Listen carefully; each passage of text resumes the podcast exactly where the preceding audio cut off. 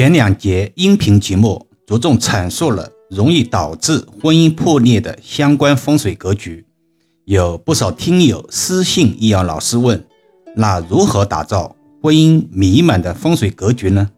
其实，在老师所有的观点中，都影射着答案，需要听友们用心体会。我们不断重申，要举一反三，辩证的收听音频中的内容。不过，既然有听友问了，易遥老师将一些有利于婚姻和谐的格局也简单阐述一二。每个人都希望自己在婚姻感情中能够和和美美。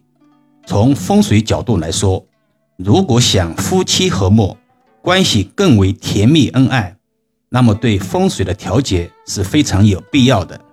一、卧室喜宽敞。易阳老师有必要着重说明一下，所谓宽敞，是指摆设恰当，显得不拥挤，而不是绝对的面积宽大。对于夫妻来说，卧室是生活起居的地方，一定要足够的宽敞，这样对于夫妻之间的关系是非常好的，能够很好的来调节，但也不要过于宽大。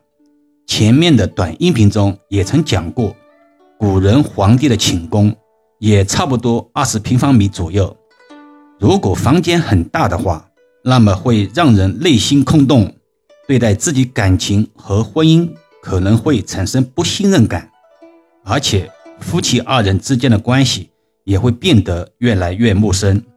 所以，房间的大小以宽敞为主，但是也要适宜，这样才能够更好的使夫妻二人关系。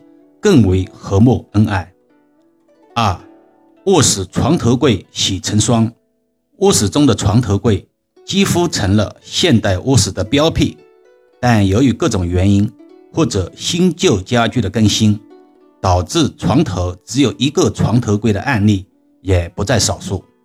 这是从表象上显现夫妇感情不和的卦象。所以，如果要摆放的话，一定要摆放两个。千万不要只摆一个，摆放两个床头柜，能够使得夫妻二人在生活中更为体贴细致，并且两个人会越来越有默契，同时彼此之间也能够给予对方更多的关心和关怀，并且使得夫妻关系逐渐升温。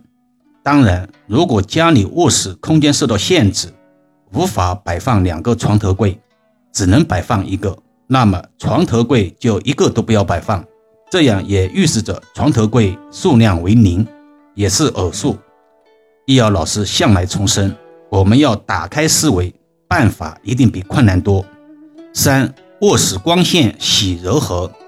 所谓的柔和，可以理解成利于睡眠。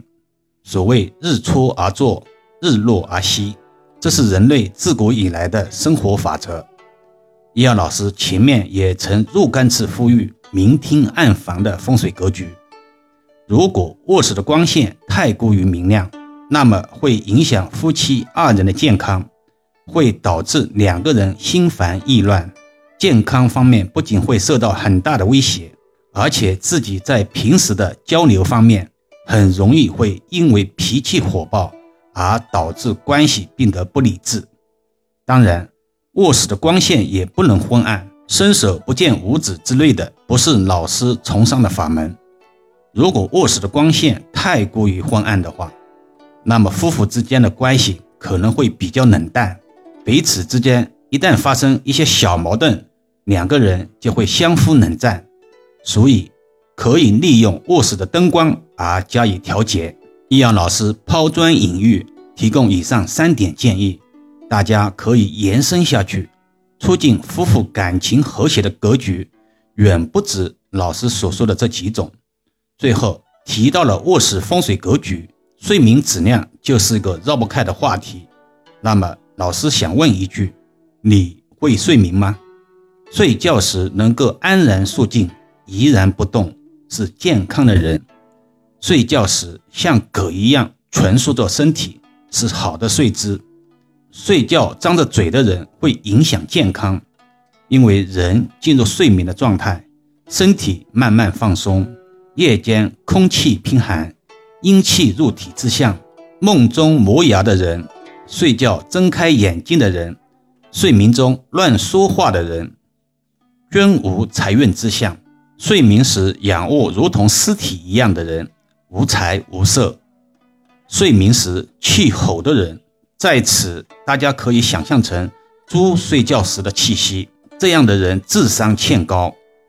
睡觉趴着睡的人，倒床就睡的人，睡眠中难以醒来的人，均属于顽固之象。喜欢侧卧的人健康长寿，睡觉中容易醒来的人聪明。睡眠中呼吸均匀的人健康长寿，睡觉时会轻轻摇动，这样的人睡不安稳，容易思维紊乱。那么重点来了，了解这么多，对于我们平常人来说有什么收获呢？其实从生活小习惯改善自己，也是一种修行，不是吗？好了，今天暂时先聊到这里吧。更多共享，请至易瑶文化主页收听、关注、点评、打赏、转发，或者手上有月票的听友，可以给老师投上两票。虽然是手指动一动，却能让老师感恩许久。老师最近也开通了西密会员团，有兴趣的听友可以加入试试。每个月可以和易瑶老师互动交流，还可以畅听易瑶老师所有的音频。大家也可以在评论区留言，写下你最想听的话题，易阳老师会选择呼声最活跃的话题，当做下期节目的主题。也希望大家多多点赞，多多支持。易阳老师会不定期的在评论区中为大家答疑解惑。